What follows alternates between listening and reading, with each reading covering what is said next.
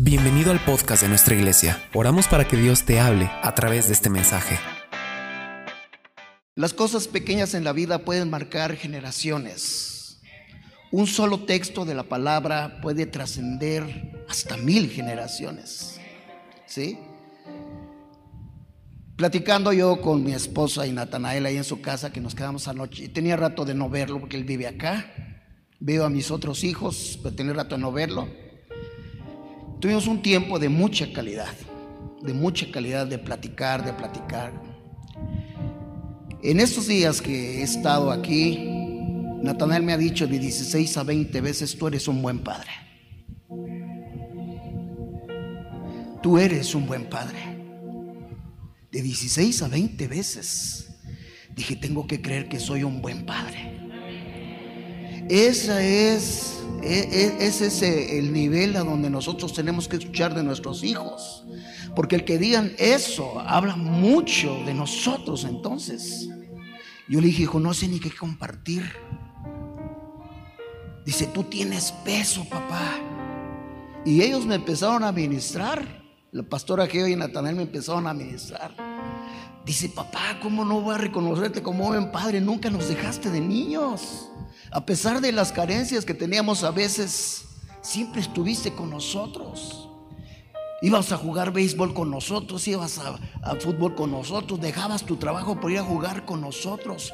No se nos olvida, Padre, lo que tú hiciste por nosotros. Recuerdo cuando levantabas la cama en los cuatro bloques y ponías una cobija y metías una vela y nos contabas historias de la Biblia, hasta las inventabas. Le dije, sí, hijo, ¿cómo quisiera tenerlos otra vez de niños en casa? Y volver a esos recuerdos, ¿no? Recuerdo yo, yo, soy carpintero, yo no sé, ya que ya no está aquí el púlpito, ¿verdad? Que le regalé, ya se renovaron, gracias a Dios. Yo hice el púlpito que tenía aquí de madera, se lo regalé al pastor Omar. Recuerdo yo que agarré una tabla y calé, calé unas letras que decía, mi casa y yo serviremos a Jehová. Ese texto bíblico marcó mi generación. Lo colgué a la entrada de la puerta. Y todos los días los niños llegaban de la escuela y veían ese texto. Ese texto fue un adoctrinamiento, fue una marca que Dios les estaba poniendo para hacer lo que iban a hacer. Me decía, papá, ¿cómo no decirte que eres un buen padre? Tú profetizaste en mí de niño. Tú vas a ser un médico cuando tenía seis años. Tú vas a ser un médico. Y cada que pasamos por un hospital decía, tú vas a ser un médico, tú vas a ser un médico y tú vas a ser un médico. Dice, y a todos nos profetizaste. A todos nos marcaste con la palabra. ¿Cómo no te voy a decir que eres un buen padre? Ahora estamos en una situación muy grave sobre la guerra de pensamientos que viene. Esta guerra es una guerra de pensamientos, donde de aquí a 10 años, si nuestros hijos no nos logran decir que somos buenos padres, otra gente los va a tomar. Otra gente los va a adoctrinar. Este es el reto máximo que nosotros tenemos como padres de familia. Y Jesús lo dejó bien claro en su palabra. Si supieres tú que el ladrón viene esta noche, tú como padre de familia, ¿dejarías robar tu casa o velarías por ella? Estaba escuchando el tema, pastor, que estaba en la mañana. Buen tema, lo escuché. Y cada uno tiene una asignación en esta tierra. Por muy pequeña que sea la semilla, esa semilla tiene que crecer. Y en esta vida lo que más me he preocupado junto con mi esposa, porque pasamos tiempos de desierto muy fuerte, fue cuidar a la familia. Hubo un tiempo donde mi esposa me decía, si quieres voy a trabajar para ayudarte con los gastos de los muchachos. Le dije, no, no, yo a ver cómo le hago, como una hormiguita les traigo de comer, pero no, cuídame a los niños, por favor. Porque nosotros estábamos viendo el futuro. No los descuides. Dios nos llamó para tener futuras generaciones. Y ella estuvo cuidándolos, cuidándolos, como una mujer sabia verdadera. cuidándolos, cuidándolos, cuidándolos. Y ahora tenemos lo que tenemos. Iba yo escuchando el domingo que predicó Fernando aquí, que nos fuimos nosotros. Yo tuve que regresar a Monterrey porque trae la camioneta con los jóvenes. Y yo escuchando la predica del Fer. Hijo, yo me sentía como un pavo real. De veras. Me estaban saliendo los colores, pero de alegría. ¿Qué prédica se está aventando el Fer? Tiene peso lo que está diciendo. Y luego le cambié de canal y estaba escuchando al David predicando allá en Monterrey porque lo dejé predicar. Dije, uy, más pavo real. Y luego le cambié, estaba escuchando a Jorge, el más pequeño, que lo dejé para que le diera el tema liderazgo allá en la iglesia. Dije, gloria a Dios. Y el Espíritu Santo me dijo, tú eres rico. Tú eres muy rico. Tú tienes todo lo que muchos no tienen. Tú tienes todo lo que muchos millonarios en esta tierra no tienen. Tú lo tienes. Y gloria a Dios, dije, soy rico. No sé cuántos ricos hay aquí. No sé cuántos millonarios hay aquí. No sé cuántos quieren que sus hijos le digan en el final de la jornada, tú eres un buen padre. Saben que eso trasciende porque tú tienes que decirle a Dios que es un buen padre. Cuando tú seas un adorador y tú busques a Dios, padre de familia, y le digas, Padre, tú me rescataste, eres un buen padre. Entonces tus palabras en lo secreto van a marcar a tus generaciones en lo futuro y en lo público. Las van a marcar. Cuando ellos tenían cinco o cuatro años, yo me bajaba con la guitarra a adorar al Señor. Magnífico Dios, te adoro, te adoro, te adoro, magnífico Dios. Señor, te adoro, te adoro, te adoro magnífico Dios. Yo volteaba, ya estaba el Nata y el Fer.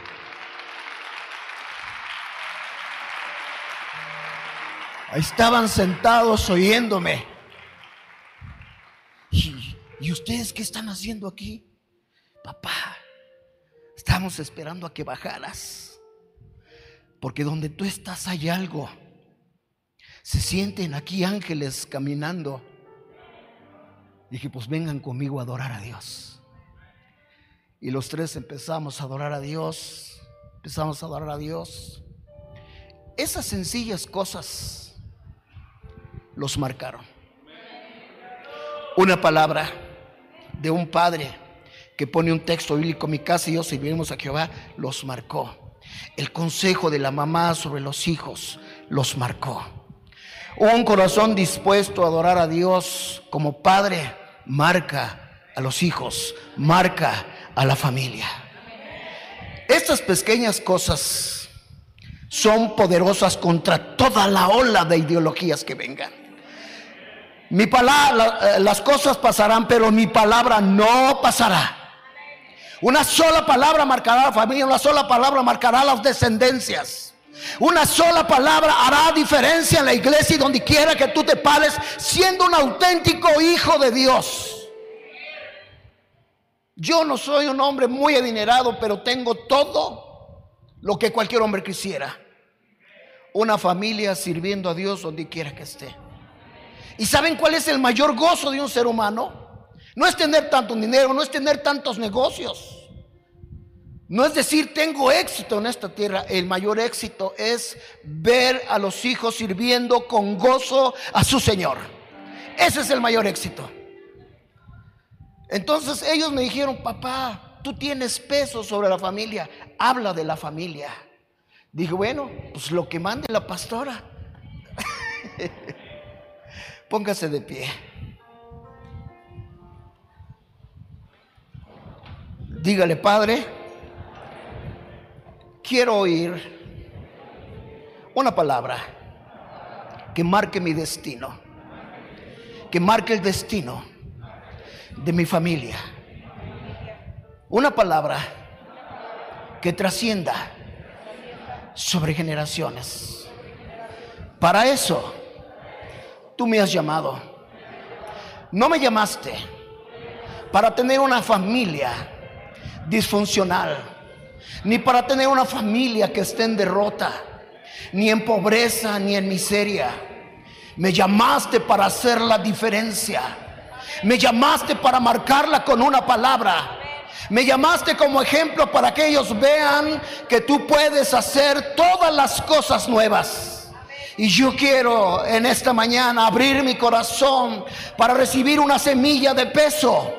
Una palabra que es vivida por un hombre que algún día tú transformaste. Un hombre que levantaste del alcoholismo y que pensaba que no sería nada en el futuro, pero que ahora puede hacer la diferencia en el nombre poderoso de Jesús. Dele un fuerte aplauso a Dios.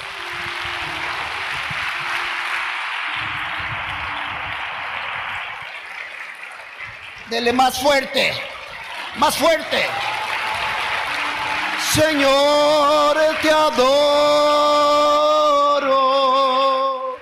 te adoro. Levante sus manos, te adoro. Hay padres aquí que puedan cantarle, magnífico Dios. Levántelas. Señor, te adoro. Te adoro. Te adoro. Magnífico Dios. Papá, tú vas a hacer la diferencia si hoy en la noche haces esto.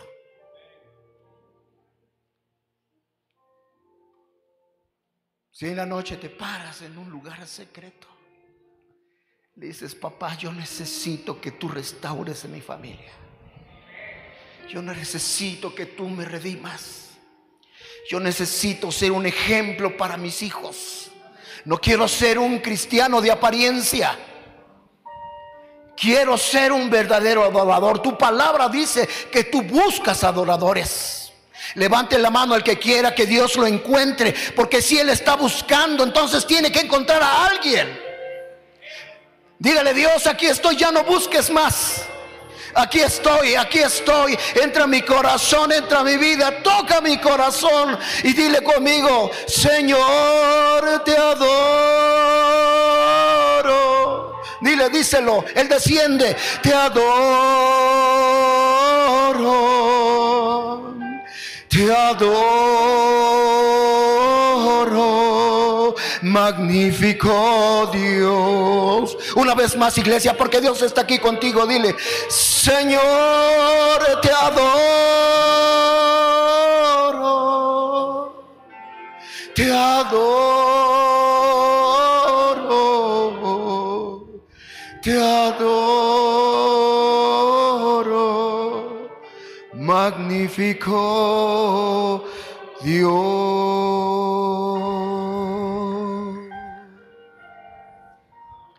Dice Josué 24, 14. Qué rica es la presencia de Dios, pastor. Decían los pastores que un pastor tiene que ser un adorador. Yo lo hago todos los domingos, hora y media me pongo a adorar a Dios antes de iniciar la alabanza y la prédica. Después cada 15 días me salgo después de predicar y voy a la calle a predicarle a la gente. Eso es lo único que sé hacer. Más efectivo que otras cosas. Dice, póngame el texto por favor. Ahora pues, temed a Jehová. Temed a Jehová. Servirle con integridad y en verdad, y quitad entre vosotros los dioses a los cuales sirvieron vuestros padres. O sea, no digamos es que yo traigo una maldición, por eso soy así, por eso no puedo cambiar. Y que no digan los hijos es que mi padre es así, por eso no puedo cambiar. El Señor te dice que quites los dioses a los cuales sirvieron tus padres al otro lado del río. ¿Sabes una cosa? El otro lado del río representa una historia pasada. Representa una historia pasada y ahora Dios quiere escribir una nueva historia dentro de ti y dentro de tu familia y como padre para que venga un estilo de vida diferente y seas un verdadero hijo de Dios. Ya pasó el otro lado del Dios, ya quedó de aquel lado y lo que quisiera pasar las aguas se lo llevaron. Y en Egipto y servid a Jehová. Y el siguiente versículo es el que marca a mi familia. Escogeos hoy ¿A quién vas a servir? Si a los dioses a quienes sirvieron vuestros padres, o sea, todavía estoy pensando de aquel lado del río, todavía estoy pensando en el pasado, eso va a destruir a mi familia. Pero si yo piso una nueva tierra, a un Dios donde me dice lo que le dice, lo que dice Josué, a quienes sirvieron vuestros padres cuando estuvieron al otro lado del río, a los dioses de los amorreos, en cuya tierra habitáis, pero yo y mi casa serviremos a Jehová. A ver, diga conmigo, yo y mi casa, en esta nueva era, en este nuevo tiempo de pensamientos, en esta guerra de pensamientos, yo y mi casa serviremos a Jehová. Yo y mi casa serviremos a Jehová. Yo y mi casa serviremos a Jehová. Dele un fuerte aplauso al Señor. Gloria a Dios. Tenga la bondad de sentarse. Espero que este texto le marque marque su vida. Tú quitaste la influencia que yo traía, que si no lo haces, otra cosa yo sería. Nosotros tenemos que hacer un trabajo para cuidar a la familia. Los detalles más pequeños que traigan nuestros hijos en contra del diseño de Dios, eso tenemos que atacarlo. Eso tenemos que levantarnos con autoridad y decirle, esto no es hijo. ¿Saben una cosa? Me gustó ese tiempo que me ha estado diciendo Natanel, de 16 a 20 veces le estaba contando, tú eres un buen padre, tú eres un buen padre, tú eres un buen padre. Y eso ha estado quitando de mí muchas cosas de mi corazón. Porque a veces uno siente que no ha hecho la tarea. A veces uno siente que, que, uno se ha equivocado, pues sí nos hemos equivocado, pero lo bueno de todo eso es que tenemos a los hijos sirviendo a Dios y que todavía creen que tienen un padre que ama al Señor. Ese es el reto, papá y mamá. Esto tiene peso para la familia. La familia viene ser, vienen siendo los cimientos de los valores morales. Es el hogar donde nosotros debemos de enseñar los valores a nuestros hijos. La iglesia nos ayuda un poco, pero no es la iglesia la que va a transformar a nuestros hijos. Somos nosotros los padres los que vamos a transformar a nuestros hijos. Y no es con tanto conocimiento de la palabra, aunque es muy importante, es siendo unos verdaderos hijos de Dios. Cuando ellos te ven parar, pararte y adorar al Señor y cuando escuchan a una mujer sabia, entonces ellos están siendo direccionados para hacer lo que van a hacer en el futuro. Hace un año vine, no estaba casado, me quedé en su casa y dije, te hace falta una esposa. Y ahora me quedé en su casa y dije, ya tienes su esposa. Entonces vi las cosas que no son como si fueran. Gloria a Dios. Jovencitos, vean las cosas que no son como si fueran. Dígale Dios, gracias por el esposo, gracias por la esposa. Pero tienes que darle gracias antes de que llegue. Porque tú ves las cosas que no son como si fueran. Qué importante es velar. Qué importante es vigilar por la familia, de veras. Esta es la guerra. Y quien lo va a hacer es el padre y la madre, pero la responsabilidad mayor es la del padre. Cuando los hijos ven a los padres haciendo lo que Dios les gusta, bajo el modelo de Dios, tú prácticamente les estás pasando el diseño. Y entonces ellos van a hacer lo que un padre hace aquí en esta tierra. Entonces, la importancia de la familia. Dios cuando concibe a la familia de manera que los padres, nosotros tenemos que procurar crear a los hijos de la, de la mejor manera. La familia, escuche bien, la familia nunca ha perdido importancia para Dios. Tú estás aquí porque tú eres muy importante para Dios.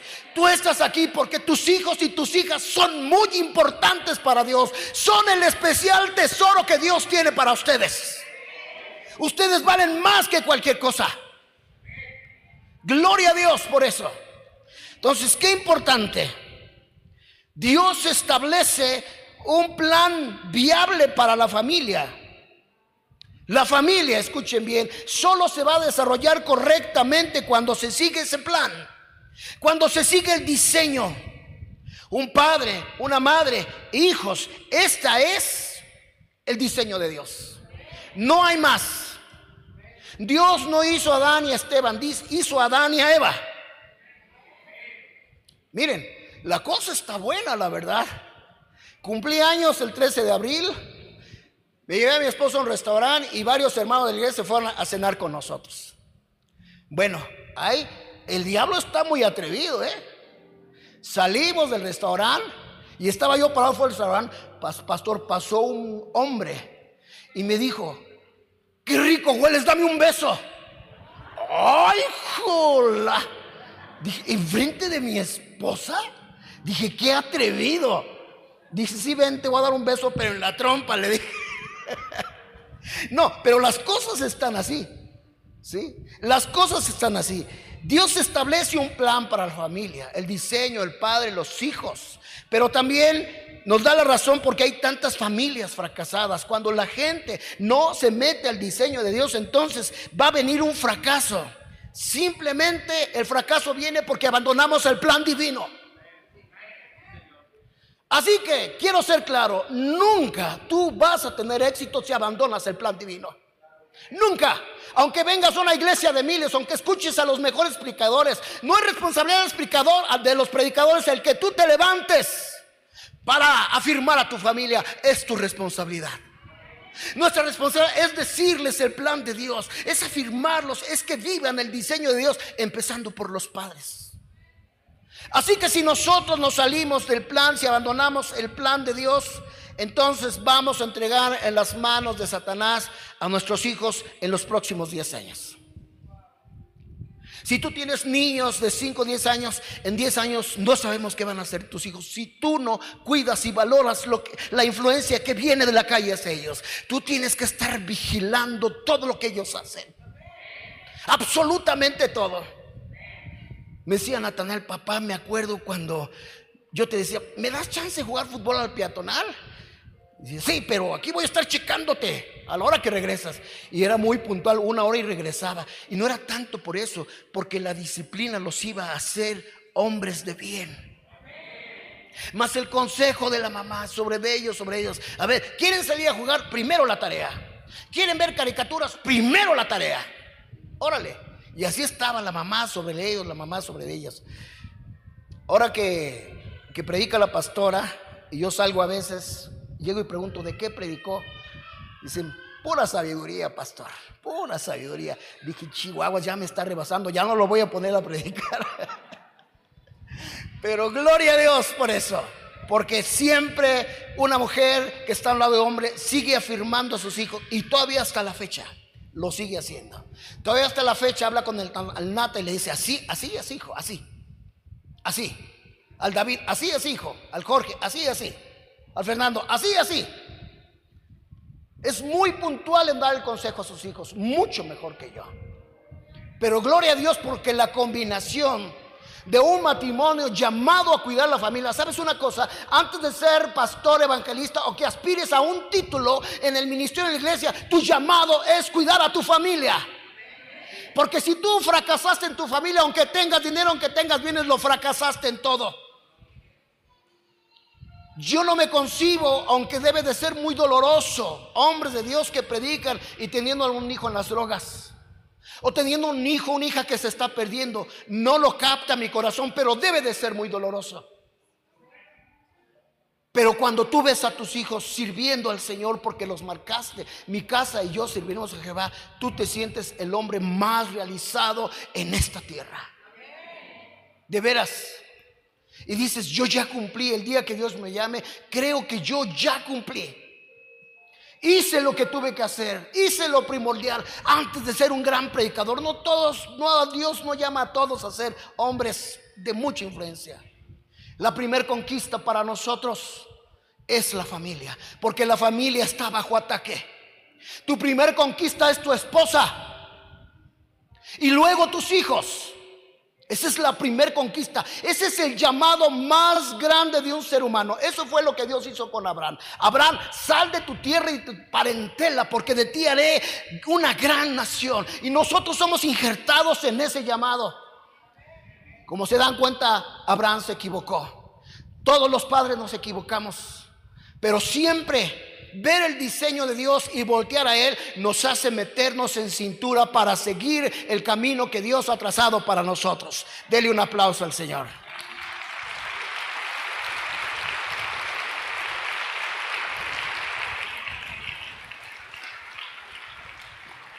Qué importante es la familia. Dios está mirando a cada una de las familias que hay aquí. Ahorita. Yo no sé qué tipo de familia hay aquí. Pero a todas Dios las ama y a todas Dios las quiere restaurar. Y a todas Dios las quiere levantar. Y pone hombres para instruirlos.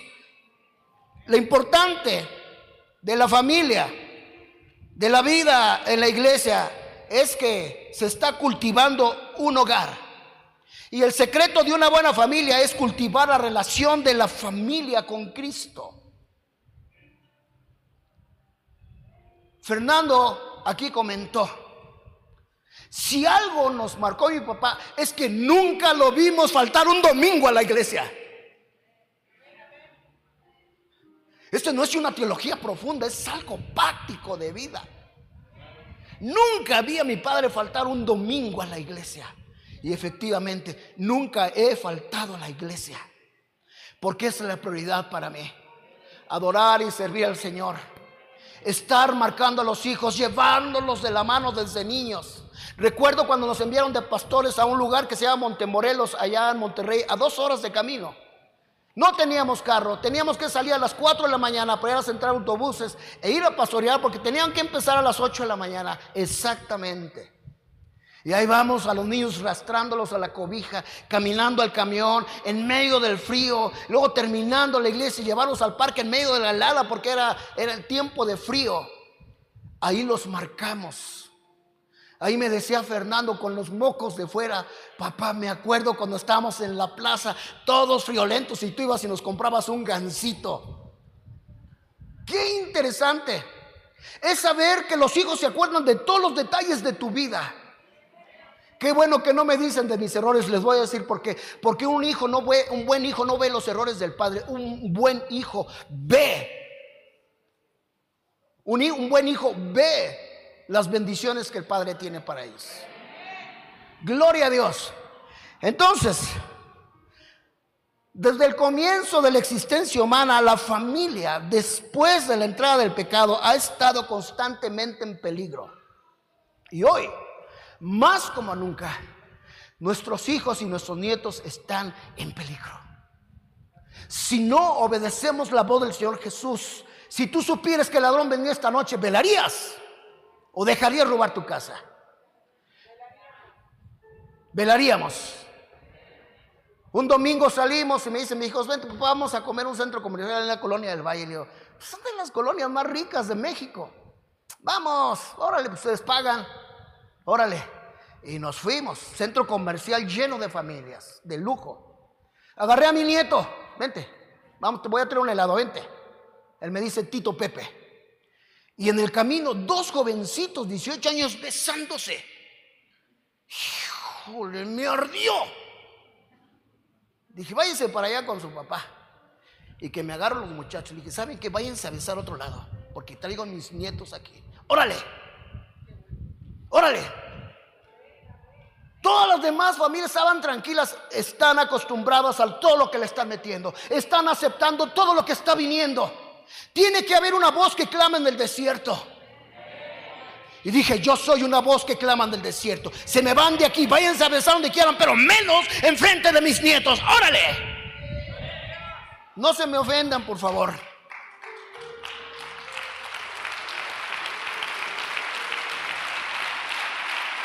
No se ofenda. Pero uno tiene que ser la voz que claman del desierto. Uno tiene que cuidar a su familia y a los nietos. Uno tiene que direccionarlos. Miren, el odio de Satanás para la familia se está extendiendo de una manera muy poderosa. El diablo odia a tu familia, el diablo odia a tu esposa, el diablo odia a tus hijos, el diablo odia a tus nietos.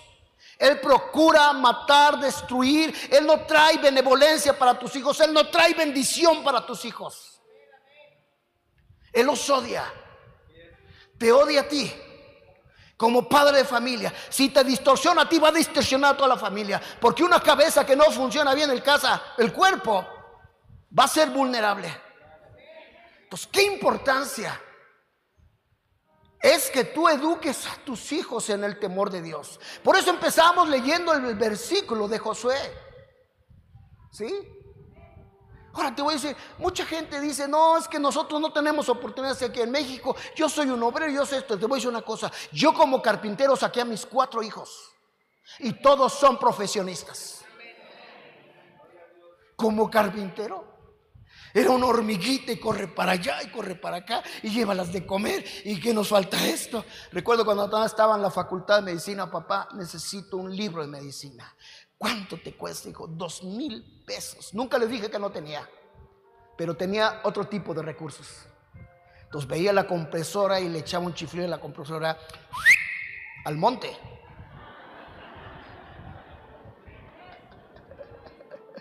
Y me hacía caso. Ahí va la compresora al monte. Fernando, papá, necesito un libro. Él es licenciado en economía. Está estudiando una maestría, un doctorado en el TEC. Se lo está pagando el TEC. Más bien Dios se lo está pagando. ¿Qué necesita? Un libro. Taladro. Pulidora. Al monte de piedad. El monte tenía piedad de mí. Pero ese monte no me interesaba. Buscaba otro tipo de monte. Buscaba el monte de Dios. Cuando yo acabé con toda mi herramienta, dije, ¿y ahora qué voy a trabajar? ¿Qué voy a hacer? Toda la herramienta está en el monte. Y entonces dije, pues me voy al otro monte, el monte de Dios. Y a buscarlo, y a buscarlo, y a buscarlo. Y llegó un ingeniero a buscar unos trabajos. Dice, quiero un trabajo de calidad. ¿Usted lo puede hacer? Sí, señor, yo se lo hago. A ver, enséñeme su herramienta para ver. Quiero saber con qué herramienta va a trabajar.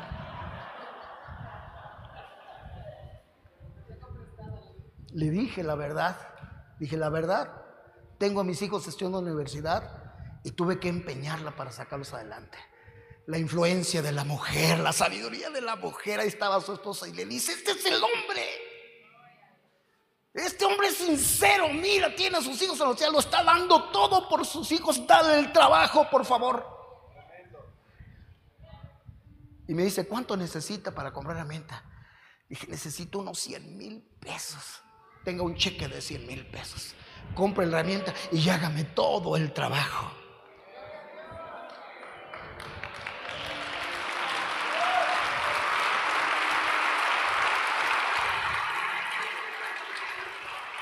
Pero antes, habían platicado con la pastora ahí en la sala de la casa que tú te estabas en el sillón y tocabas el suelo. Ella prácticamente con su sabiduría los había convencido.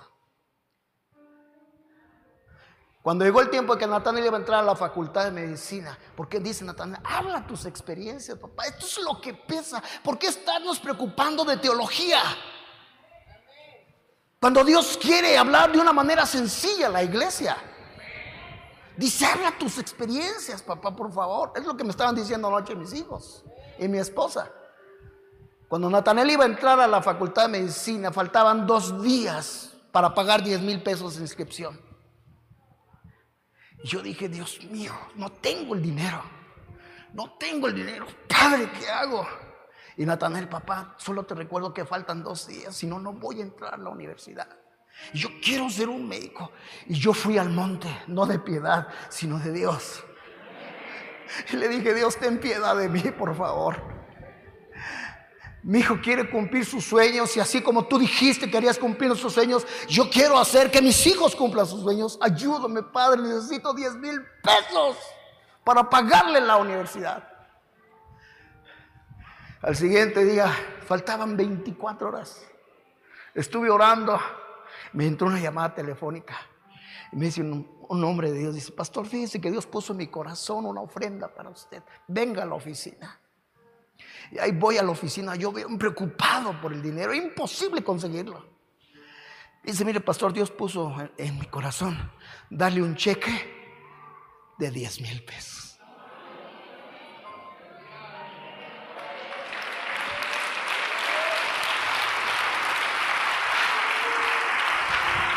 Diga conmigo, si se puede.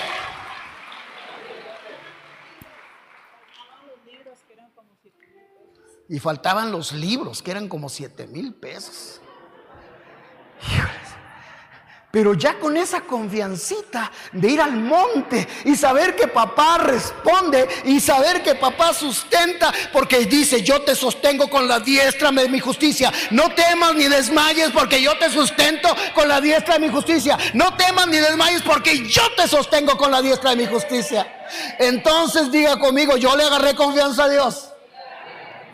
Y entonces de adelante todo lo que le pedía, Él me lo daba. Todo lo que le pedía, Él me lo daba. Te digo una cosa, Dios tiene un tiempo de desierto para después meterte a una tierra que va a fluir leche y miel. El proceso es muy importante. En el proceso hay dolor, en el proceso hay angustia, pero al final no todo es desierto. Tiene que terminar un tiempo de proceso, pero aun cuando te mete la tierra prometida va a entrar otro proceso para que vayas a otro nivel. Nunca se va a terminar el proceso. Desde ese día la historia cambió. Nunca más volví a tener necesidad, así como lo oyen. Nunca más. Y le digo una cosa, yo sigo trabajando como un ebanista. Ese es el medio por el cual yo bendigo a mi familia. En mi trabajo de banista yo le compré un carro a mi hijo, le compré un carro a otro hijo, le compré un otro hijo y le compré un carro a otro hijo. Y cuando tengo les envío una semilla. Al Nata todavía le envío su semilla. Porque todavía tiene un padre que tiene un padre que suple cualquier necesidad. Gloria a Dios.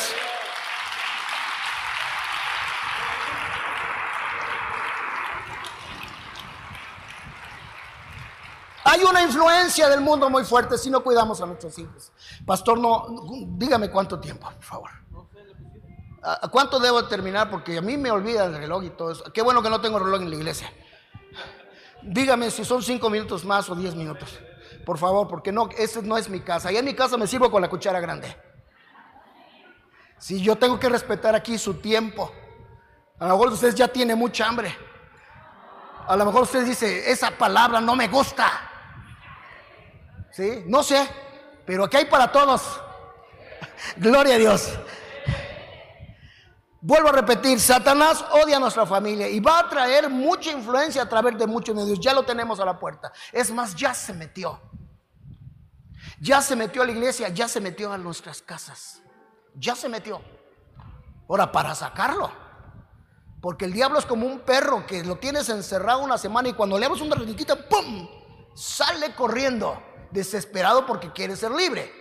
Entonces, la influencia del mundo, el mundo es una influencia sobre la familia y la iglesia en diferentes aspectos.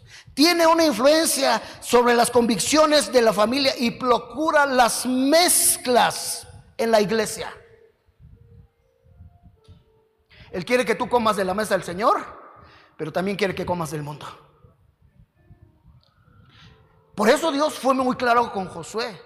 Dijo, tú vas a dejar de adorar a los dioses que hay en los hemorreos y me vas a servir y me vas a amar a mí. Y ese fue el problema con Faraón. Cuando Moisés se paraba enfrente, le decía, no, toda la familia va a salir. No, no, nada más llévate a los hombres. No, no, nada más llévate a las mujeres. No, no, no, nos vamos todos. Todos o nada. Entonces Dios le, le tuvo que traer una de esas purguitas a Faraón para que soltara a su pueblo. Faraón, ni el mundo, ni los amorreros, ni los que veo, ni los más feos, son más poderosos que Dios y con la palabra. Hoy tú tienes en la mesa la disposición de la palabra. Aquí hay pan con leche y miel. Aquí tienen palabra de sobra. De veras, como para que ustedes sigan comiendo de una mesa y sigan comiendo de otra mesa. Aquí lo tienen todo. Pero antes de tener todo, ustedes tienen que poner su corazón en el altar y pelear por su familia. Y decirle, mi casa y yo serviremos a Jehová. Y declararle al diablo que tú fuiste llamado para servirle con tu casa. Tienes que ser un profeta para tu casa. No tienes por qué andarle profetizando a nadie, ni diciéndole Dios me habló, que Dios te hable para hablarle a tu familia. Esa va a ser lo primero, lo primero que se va a ver en un cambio de influencia para el esposo y los hijos. Yo los marqué, tú vas a ser un médico y tú vas a ser un músico. Por la ausencia de saxofones en la iglesia, el Fernando tenía como 13 años. dije, tú vas a tocar el saxofón. No, papá, yo no quiero tocar el saxofón. Tú tocas el saxofón, porque yo lo mando. No, papá, le compré el saxofón. No quería, no quería. Y dame el saxofón. Si en tres días tú dices que no, yo se lo regalo a alguien que quiera. Y baja y dice, sí, papá, siempre sí lo voy a tocar. En ese tiempo artistas de renombre lo llamaban para que los acompañara y él decía, no, ese instrumento solo es para Dios, porque mi padre dijo que solo era para Dios. Y todo instrumento que ellos tocan era para Dios. Cuando el Nata tenía 12 años, yo lo enseñé a tocar música. Lo enseñé a tocar guitarra. Y como, vi cómo movía sus manos y en una semana, Dios mío, este va a ser un músico. Y luego se puso a componer canciones, alabanzas. Dije, este hombre va a ser algo de Dios. Y un tiempo en que nos conectamos nuestro espíritu y adoramos a Dios, Él con el piano y los muchachos, en todo. Una vez me llamaron, me dicen, pastor, aquí hay una muchacha que está endemoniada, ¿puede venir? Pues no te puedes negar cuando estás hablando de liberación, ¿verdad? Vamos. Me dice el Fer Nata, te acompañamos, jefe. Órale, tráete la guitarra y tú traes el saxofón, Fer, porque la música es poderosa para que los demonios huyan. Llegamos a la casa y el diablo estaba todo lo que daba. Le digo, empieza a tocar el saxofón. Ustedes no oigan, solo cierren los ojos y toquen. Yo me encargo de lo demás. Si se pone estado, yo me lo surto. Pero ustedes hagan lo suyo. Ni siquiera abran los ojos ni oigan la intimidación que me va a aventar. Solo toca. Y empezó el demonio. Y empieza a hacer. Y ahí está el demonio. ¡Ya no toquen! Terminando me dicen, ¡ay jefe, qué poderosa es la alabanza! ¡Qué poderosa es la música! Hoy aprendimos mucho contigo. Gloria a Dios. Estas enseñanzas los van a marcar, estas enseñanzas los van a afirmar. Cada que Dios, que tú veas que Dios un en tu vida, van a marcar a tus hijos. Después de los 10 mil pesos para pagar la universidad, me dijo Natal, yo creo en el Dios que tú sirves, Padre. Yo creo en el Dios que tú sirves y yo amo a ese Dios que tú sirves. Me queda claro que Dios te respondió. Ah, sí, bueno, Dios va a tratar también contigo a ver si lo amas. Y entonces una vez me dice, pastor, ¿sabes qué, papá? Mi carrera es de tiempo completo. Ya no voy a poder llegar a tocar los domingos en la música, en la mañana, la alabanza, porque mi carrera es de tiempo completo. Dije, así, ah, ven para acá. ¿Quién crees que te da esa carrera? Pues Dios. ¿Quién crees que tiene un futuro para ti? Pues Dios. Pues a Dios se le sirve por encima de cualquier carrera. Órale, lo quiero el domingo tempranito.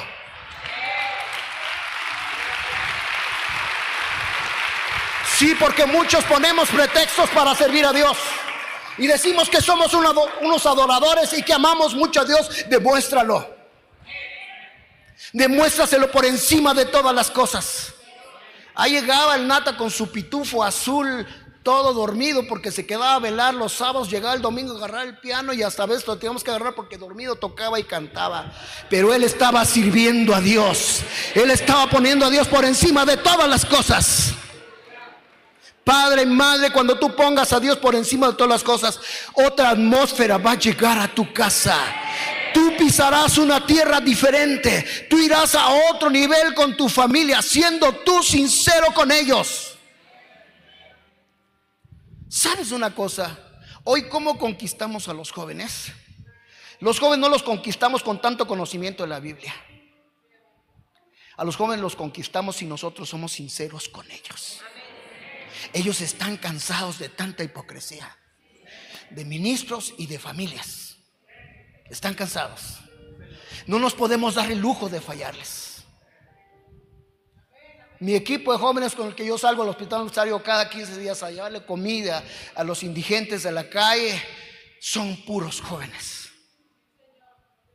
Dice, pastor, haga lo suyo, no se compare con nadie, haga lo suyo, pastor. Esto que usted hace nos llena. Yo me quito la corbata y me voy. Ya soy famoso en YouTube, véame ahí. Viniyodrenuevos.com, el predicador de la calle, Felipe Matehuala. Estábamos compartiendo, pastor, y, un muchacho blasfemando ahí, enfrente de mí, enfrente, blasfemando. Y le dije, dale, dame un taco, padre. Y le di el taco. Pero era el diablo, estaba drogado, era el diablo. Y le puso el taco en la mano y un agua. Tú eres un siervo del Dios Altísimo. A ti te conozco, a ti te reconozco como un ángel enviado de Dios a este hospital. El demonio reconociéndome, gloria a Dios. Esa es la mayor reputación que puede tener uno en esta tierra. Que te conozca al infierno que sepa que le estás haciendo daño, que puedes arrebatarle a la gente aún en la calle. Estamos listos para el refugio, pasó porque usted nos confrontó el viernes de que metamos la mano al fuego por la gente que no puede venir a la presencia de Dios. Y estamos listos ya para abrir un refugio. Para ese retiro tenía 50 invitados de la calle y 60 de un, de un anexo para llevarlos al retiro. Nada más que hubo un consejo ahí que me dieron que necesitamos un tiempo más para estar preparados para recibirlos. Y lo vamos a hacer en el nombre de Jesucristo. Porque ellos también son hijos de Dios. Gloria a Dios. Así que la influencia del mundo es muy fuerte. El mundo trae una influencia sobre la familia, sobre la iglesia, en diferentes formas. Y nosotros tenemos que confiar en el Señor que en este tiempo Dios sigue siendo el mismo de ayer, de hoy y por los siglos de los siglos. Y que tiene la misma palabra que tuvo para Josué, la tiene para ahí. Este texto es para ti, amada familia de Dios. Este texto es para tu familia. ¿Qué es lo que puede impedir esto? El descuido de los padres. Si nosotros descuidamos a nuestros hijos puede traer un diseño diferente a la casa. Después no vamos, no vayamos a estar llorando. Pastor, ayúdeme a orar porque se desvió mi hijo, se desvió mi hija, ayúdeme a orar. No, no podemos hacer nada. Aunque ayunemos y oremos, no podemos hacer nada. Dios te dio la palabra anticipadamente. Padres descuidados, hay cuatro aspectos fundamentales de nuestra familia, como el no darles una formación moral y espiritual. La formación moral y espiritual es básica para que nuestros hijos se afirmen en el Señor. Nunca mis hijos han señalado que yo ande con otra mujer. Nunca mis hijos han visto un cigarro en mi boca. Nunca mis hijos han visto un, tequila, una botella, una cerveza después de conocer a Jesucristo. Porque yo fui, conocí a Jesucristo y fui radical. Dije, no más, hasta aquí llegué. Esa es esta historia que Dios quiere contar conmigo y con mi familia. Y ellos me han dicho, a veces te parece al Tuca Ferretti, pero no, es otra cosa. Entonces, aspectos fundamentales como la formación moral y espiritual. Sea, a veces los padres pensan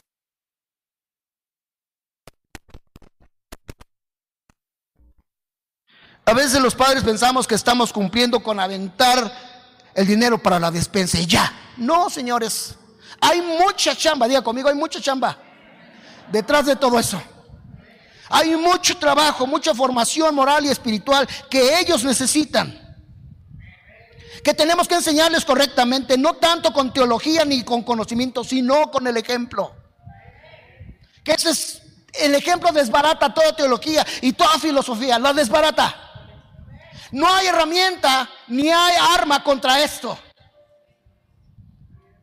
Nadie podrá desbaratar el diseño de Dios mientras alguien está enseñando la verdad. Le duela a la gente o no le duela.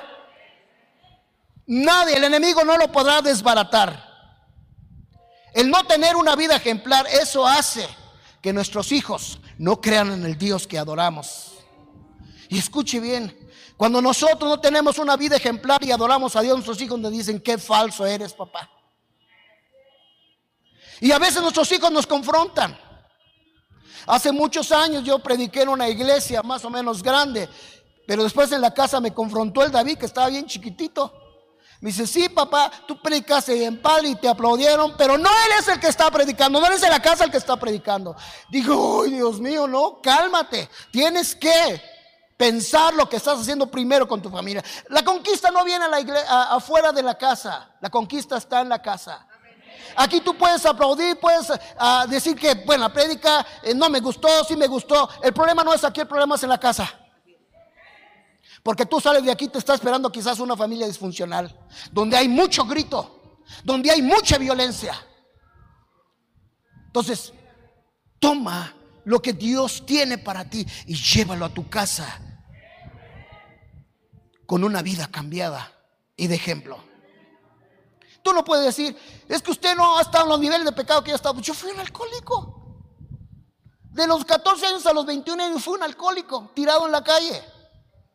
Ahí Dios me sacó del mar, yéndome al mar, ocho metros para abajo y me sacó un salvavidas. Ahí me sacó, me senté en la arena y dije, ¿qué estoy haciendo aquí? Y Dios me habló por nombre, así que Dios te conoce por nombre. Felipe. Felipe. No quiero volver a verte borracho. Cruza la avenida y vete a México. Y me vas a servir. Sí, pero yo no sabía todo el proceso que me iba a meter el Señor, ¿verdad? No sabía todo el dolor, todo lo que venía. Aún con la familia. Hemos sido muy atacados. Pero ya más maduros. Ya más maduritos en el proceso, ya no nos dejamos. Ya le decimos al diablo, nuestro destino como familia es servirle a la gente que nos escuche. Tu destino es el infierno. Tu destino es el lago de fuego. Yo te describo a ti lo que hay para ti, yo te describo lo que Dios dice de mí. Si mi casa y yo servimos al Señor, entonces Él va a hablar bien de mí. Y cuando Dios habla bien de ti, no hay nadie que te maldiga, porque hablar mal es maldecir. Y cuando alguien habla mal de ti, la bendición de Dios está adelantada para que nadie te maldiga. Estás cubierto por la palabra de Dios, por la bendición de Dios, por la sangre de Jesús. Y esa maldición ya no te alcanzará porque ya te sacó Dios de ahí. Ya cruzaste el Jordán. Ya vas rumbo a la tierra prometida. Tus pies están listos para que cada que piese tus pies recibas el fruto que la tierra te da.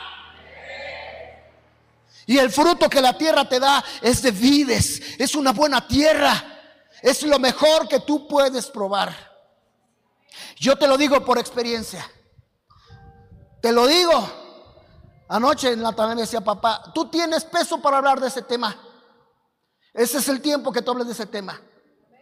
Ese es el momento de hacerle ver a la gente que si rompemos el diseño de Dios, Va a venir instrucción. Prácticamente le estamos abriendo la puerta al diablo y diciéndole, destruye a mi familia. Uy. Escoge pues a quién servirás. Porque Israel estuvo como hoy está México. Sirviendo a dioses ajenos, sirviendo a los Baales. Querían lluvia, querían bendición, pero no querían al Dios que envía la bendición. Hasta que un hombre los confrontó. Le dijo, ¿hasta cuándo van a claudicar vosotros entre dos pensamientos? Si Jehová es Dios, vaya, síganle. Realmente sean unos verdaderos adoradores e hijos de Dios. Y si no, váyanse en pos de los dioses. Así que tú vas a escoger estar aquí, salir en pos de los dioses o decir, Señor, ya no, no más, aquí me quedo, este es mi corazón, este es mi llamado para servir y amar a Jehová. Miren, antes yo cantaba ese canto que decía, de madrugada te buscaré, ¿cómo va ese canto nada? Temprano yo te buscaré. De madrugada yo me acercaré a ti. Mi alma tiene, ¿verdad? Pero yo no lo vivía. No lo vivía. Lo cantaba, pero no lo vivía. Hoy lo puedo cantar y hoy lo puedo vivir. Dios en la madrugada ya nos tiene ahí de rodillas, cuatro, cuatro y media, cinco de la mañana. No tengo los cientos de gentes que hay aquí, pero lo que Dios te da lo tienes que cuidar. Y quizás la siguiente generación Dios levantará una iglesia grande porque Dios espera un mover muy fuerte, una gloria mayor. Y yo estoy preparándoles el camino sin descuidar ese tiempo de adoración todavía hasta este tiempo. No preocupándome por los miles de gentes que tienen que venir, sino preocupándome por el altar y lo que Dios pueda hacer con mis siguientes generaciones. Josué tenía a su familia preparada para lo que vendría en la siguiente generación. Así lo estamos haciendo. Miren, ahorita hay un gran descuido por los padres, hay un gran porcentaje creciente de divorcios. En los Estados Unidos hay un millón de divorciados por año. ¿sí? La familia está siendo atacada fuertemente. La palabra está viva, la guerra viene en contra de la familia. Los conceptos principales antifamilia son aborto provocado, divorcio, nuevo matrimonio, adulterio, sexo fuera del matrimonio, sexo antes del matrimonio, rebeldía contra toda autoridad. Los ataques son tal que algunos psicólogos creen que la familia no podrá sobrevivir por mucho tiempo si se sigue guiando así. Pero la palabra dice, los cielos y la tierra pasarán, pero mis palabras no pasarán. Así que habrá familias que van a ser reservadas, guardadas, si se meten al diseño de Dios. Diga conmigo, yo soy esa familia. Yo soy esa familia que está buscando a Dios. Estoy aquí porque Dios me va a equipar para sacar adelante a mi familia. Por muy difícil que sea el caso, Dios se meterá a la familia. Porque Dios es más poderoso que todas las cosas. Ese es el Dios el que yo he vivido, ese es el Dios en que yo he confiado. Esa es mi confianza en el Señor. No hay otra. Ese es el diseño de Dios. Hoy nos encontramos con un culto a la pornografía. A través de los medios que tenemos. Esos medios son una bendición si los usamos para bien, pero la mayor parte de la gente, incluyendo pastores, cristianos, profetas, han sido atrapadas. Se los digo así porque así es. Nadie se escapa, a menos que vaya al monte todos los días. Al menos que el monte sea su prioridad y sus ojos sean Dios. Al menos. De otra manera va a ser difícil que no te puedas conquistar ni a ti mismo. Si tú no te puedes conquistar a ti mismo, no podrás conquistar a nadie, ni a tu esposa, ni a tus hijos. Habrá gritos, habrá guerra en la familia, habrá una familia disfuncional con problemas muy graves. Tenemos que cambiar. Tenemos que buscar a Dios, tenemos que ver a Dios metido en nuestra familia. Hoy el movimiento de la liberación femenina, a muchas de las mujeres que protestan porque son tratadas con mucho machismo. Ellas corren y gritan de lo que les está pasando, buscan el apoyo de la familia, pero este movimiento no apoya a la familia, no apoya a la familia, no apoya a la maternidad, no apoya eh, al hombre, a la casa de Dios, no apoya al diseño de Dios. Lo único que hacen es motivar la liberación femenina. Pero Dios ama tanto a la familia que quiere algo diferente. La crisis moral en la familia nos va a acabar si no nos metemos bajo la mano de Dios. Vamos a abrir la puerta si no buscamos a Dios a un suicidio moral en la próxima generación. Si nosotros no le decimos, eh, tranquilo. Una vez el Nata llegó y a ver, a ver, ¿qué, es eso? No, papá, pues es que así chiflan todos, pero usted no va a chiflar, Señor. No, ¿cómo que no? Les digo una cosa, yo nunca golpeé a mis hijos. Yo usé la vara. Entonces me dice Nata anoche, papá, todo me acuerdo de la vara. No te teníamos miedo a ti, papá, le teníamos miedo a la vara. ¿Y cómo no? Si yo en el taller tenía todo tipo de medidas. Y la chancla voladora de la pastora, ¿verdad? Que era el dron en aquellos años. Les llegaba. Voy a terminar. Viene un suicidio moral si no cuidamos de la casa. Vamos, el mundo va de caída sin Cristo. ¿Sí? Es una guerra. Cuando los padres justifican el pecado y la inmoralidad de los hijos, estamos suicidándonos moralmente. Eso lo hizo Elí con sus hijos. No les estorbó a sus hijos. Hacían lo que querían. Y ese papel no es nada fácil para un padre. Cuando el padre camina con el Señor, tiene toda autoridad. Toda, toda autoridad. De parar todo lo que viene en contra del diseño de Dios. Yo les digo una cosa ahí a la iglesia y a mi familia, ¿no? Dije, wow, el Nata pues, está siendo usado por Dios, Dios lo ha usado. Bendito Dios por mi hijo. Y luego digo, el Fer, Dios lo está usando, lo está levantando, viene con un vino muy fresco. Dije, gloria a Dios. Escucho a la pastora predicar, dije, Dios mío, estos ya me dejaron. Escucho al David, a Jorge. Dije, Dios mío, yo ya me siento chiquito a un lado de ellos. Y los alabo. Pero les digo, pero mi autoridad no la negocio. Sigo siendo el padre que va a dirigir a la iglesia. Sigo siendo el padre que los va a confrontar, aunque estén casados. Les envió el dron desde Monterrey. Gloria a Dios.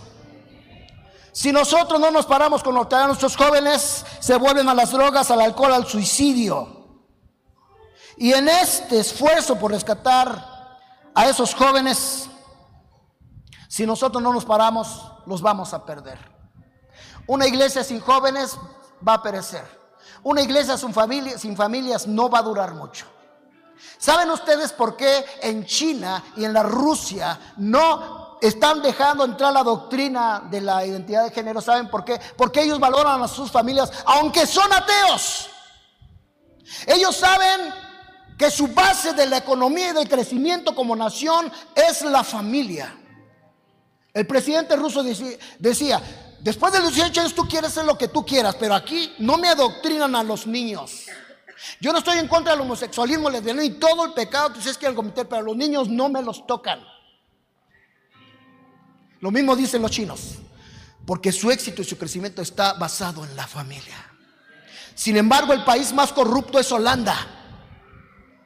En Holanda hay un partido político que están hablando de la ferestía de la violación a los niños. Pero Dios tiene una iglesia. Una iglesia que va a hablar en contra de todo esto. Una iglesia que va a decir la verdad. Si ellos se atreven a través de los medios a hablar de sus porquerías y de lo que de las ideas que tienen, somos miles también en esta tierra, hijos de Dios, que podemos hablar a través de esos medios. No podemos callar. Cuando Jesús entró a una sinagoga, no había alabanza, no había conocimiento de Dios. Había gente que la daba y otros no podían. Entonces eh, Jesús echó fuera al espíritu mudo. Y yo en el nombre de Jesús echo fuera esta mañana al espíritu mudo para que donde quiera que tú te pares, hables de Jesús.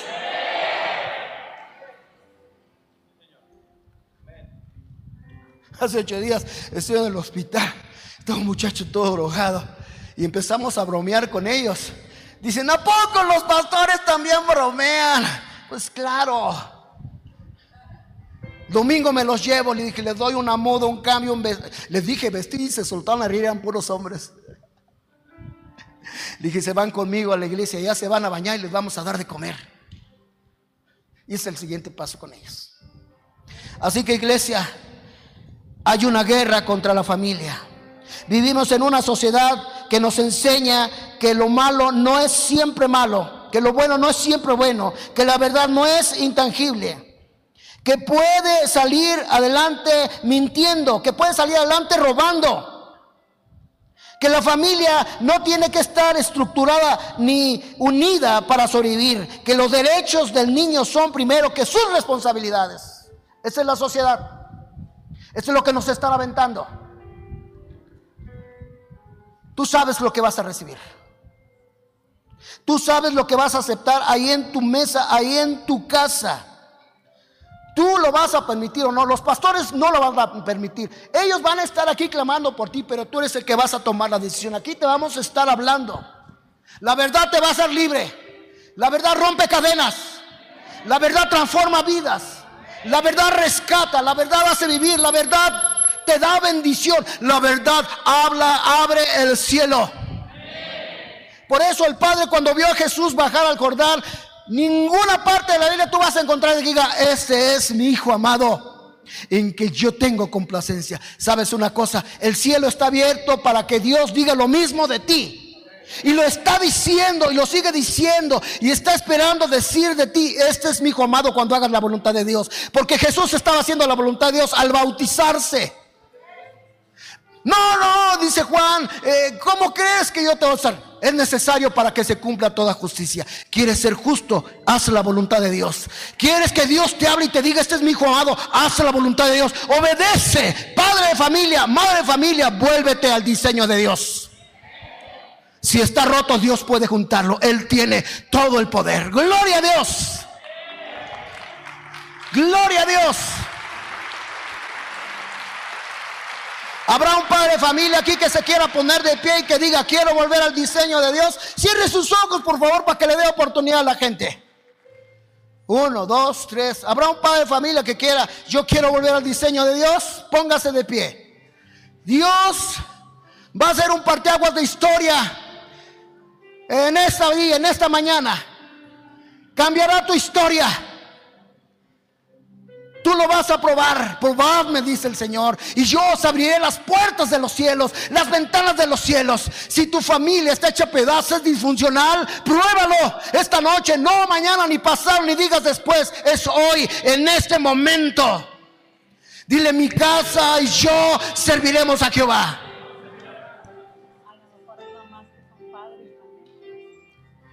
Gloria a Dios. Hay padres y madres aquí que están sufriendo por la ausencia de un padre. Hay mucho huérfano en la iglesia que necesita la figura de un padre y a veces nosotros nos convertimos en padres.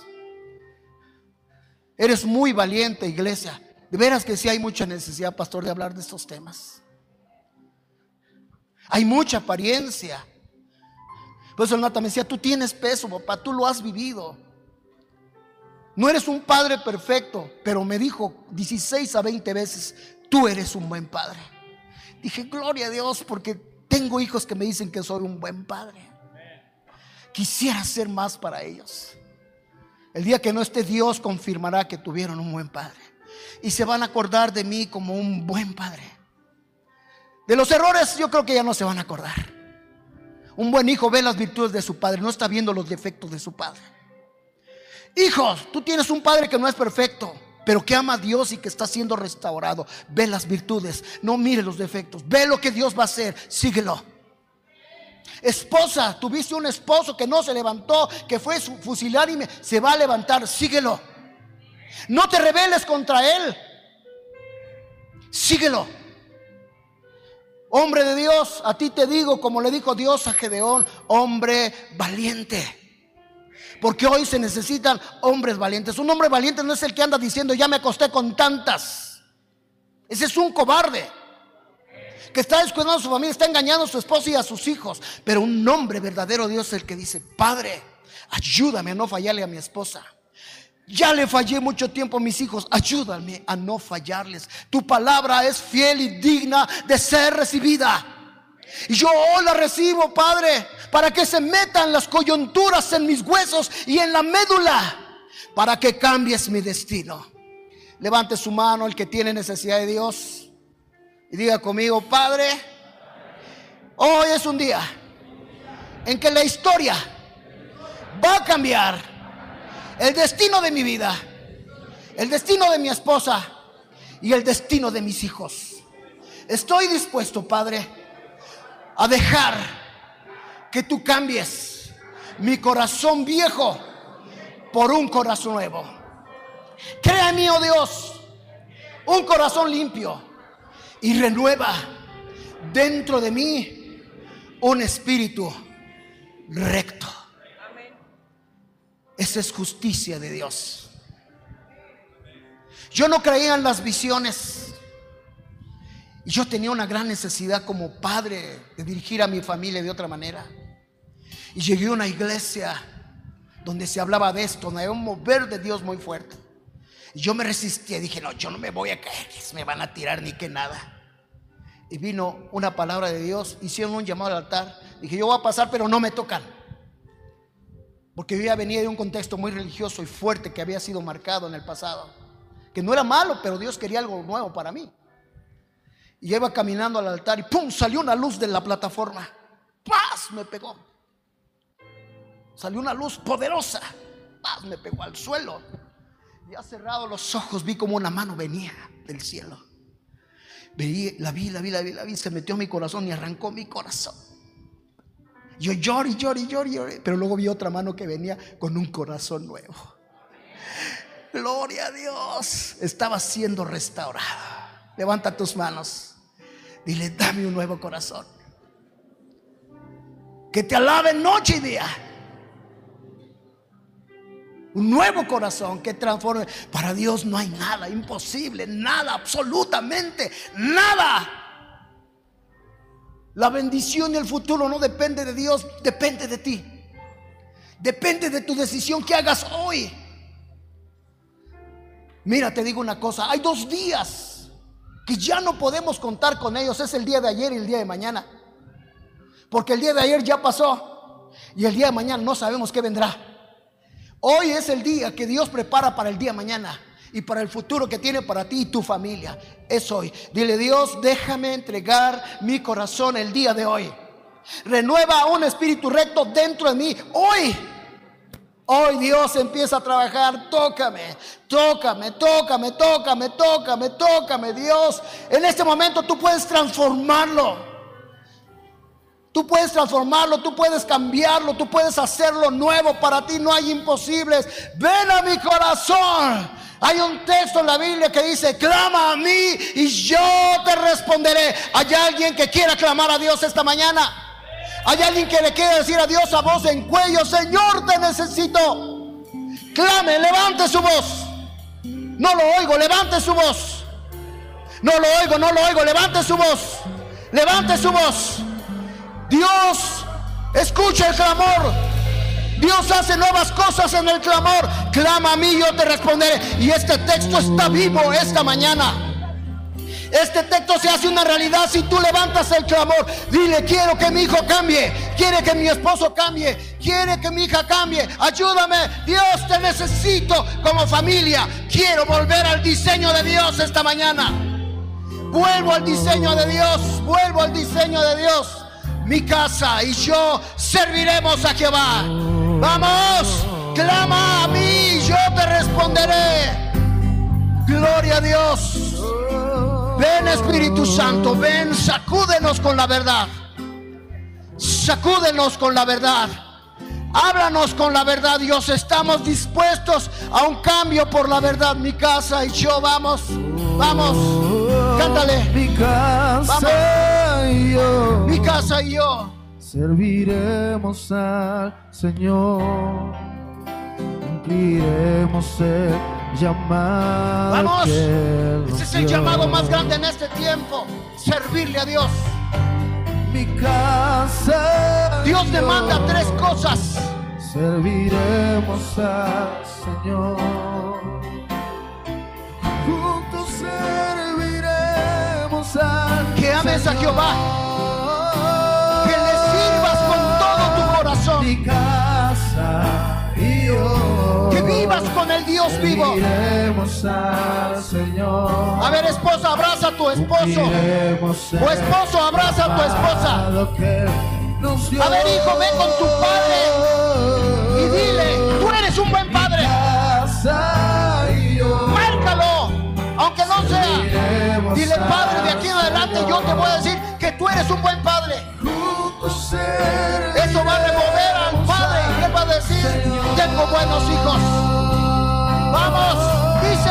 Las palabras secretas cambian el destino de la familia.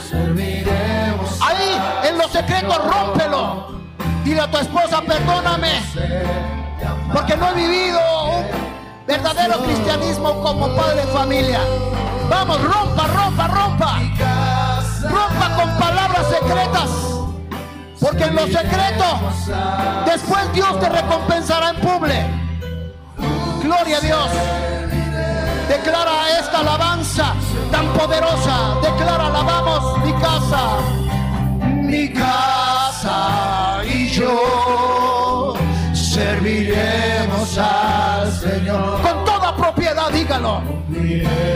Cumpla con el llamado que Él nos dio.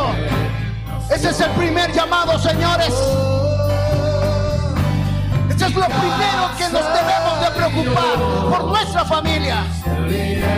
Esto tiene peso en la sociedad. Esto tiene peso en la eternidad. Gloria a Dios. Adórelo a él, diga, mi casa y yo. Serviremos al Señor. Cumpliremos el. Vamos, cierra sus ojos, ya nos vamos, solamente un minuto, diga. Vamos, adore a él, póngase de pie y diga, mi casa y yo serviremos al Señor. Juntos, juntos serviremos al Señor. La iglesia de Cristo dice, mi casa y yo, dígalo serviremos al Señor. Cumpliremos el llamado que nos dio. Oh, aleluya, mi casa, mi, casa y yo. Serviremos al Señor. Juntos serviremos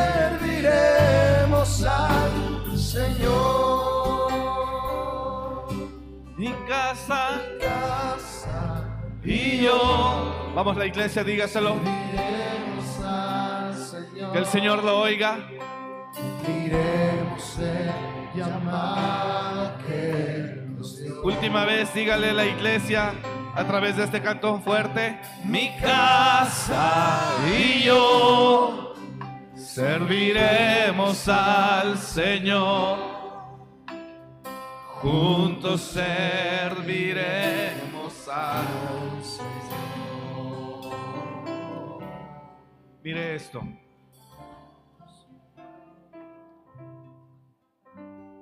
Los momentos en el que el mundo vive, yo sé que ya nos tenemos que ir, ya estamos en tiempo.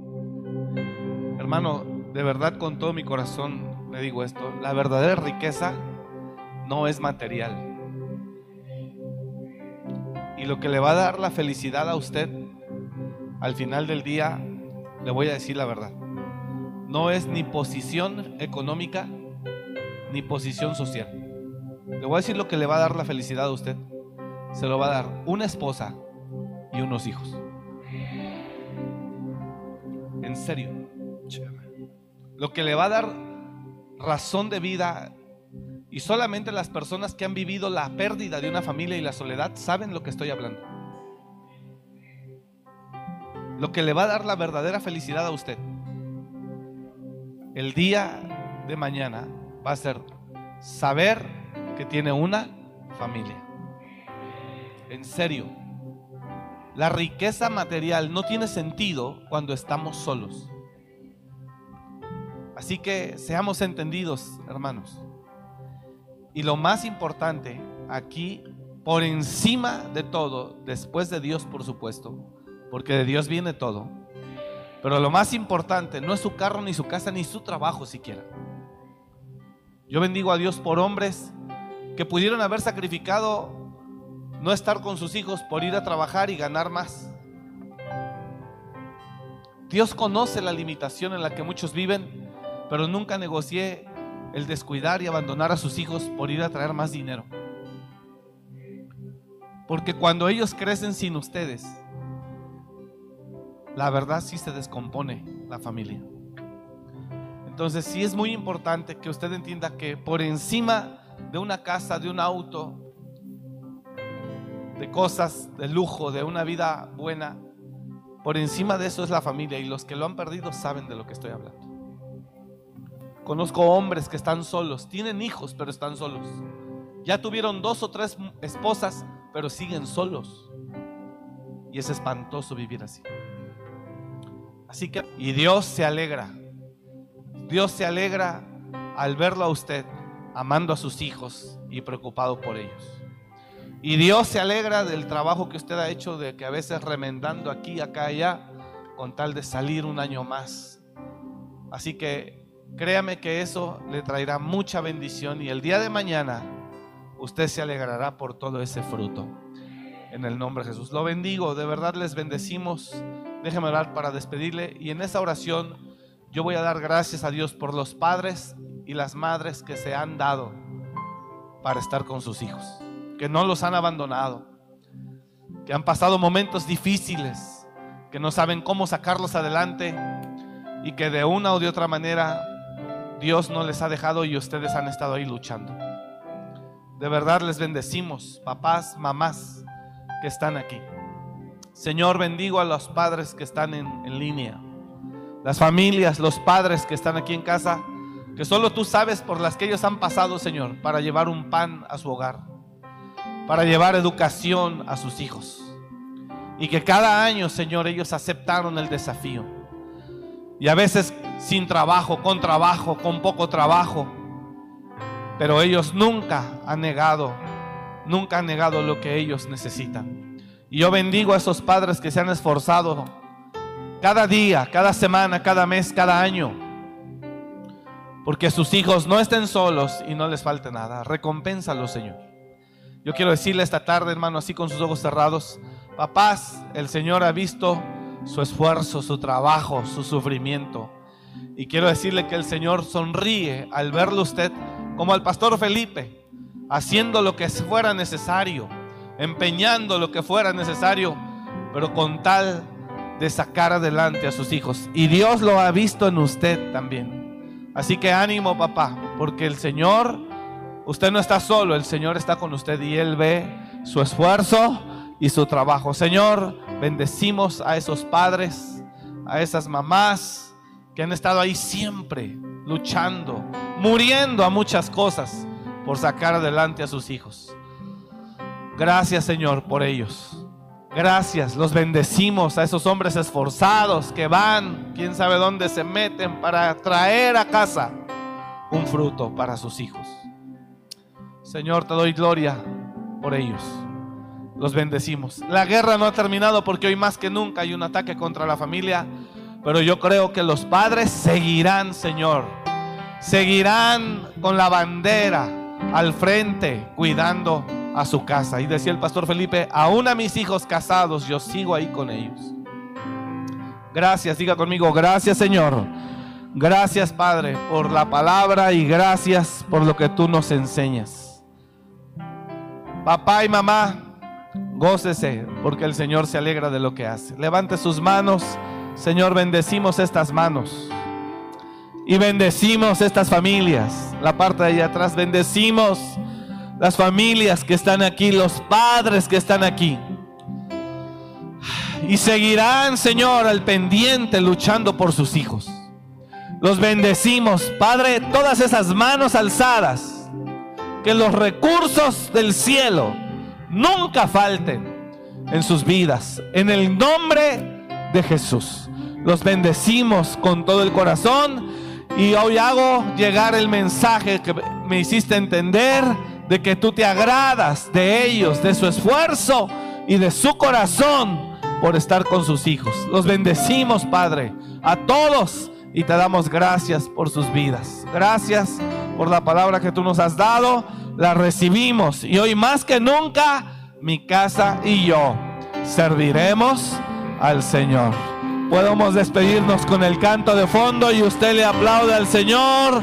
Le bendigo, le bendigo y nos vamos diciendo que tenga una excelente semana, diciendo al Señor, cumpliremos el propósito que Él nos dio, el llamado. Amén.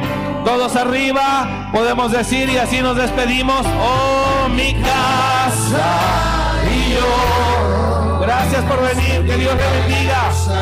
Los esperamos el día miércoles. Bendiciones. Gracias por escuchar este mensaje. Comparte y suscríbete. Para más información de nuestro ministerio visita www.amoryrestauracionmorelia.org.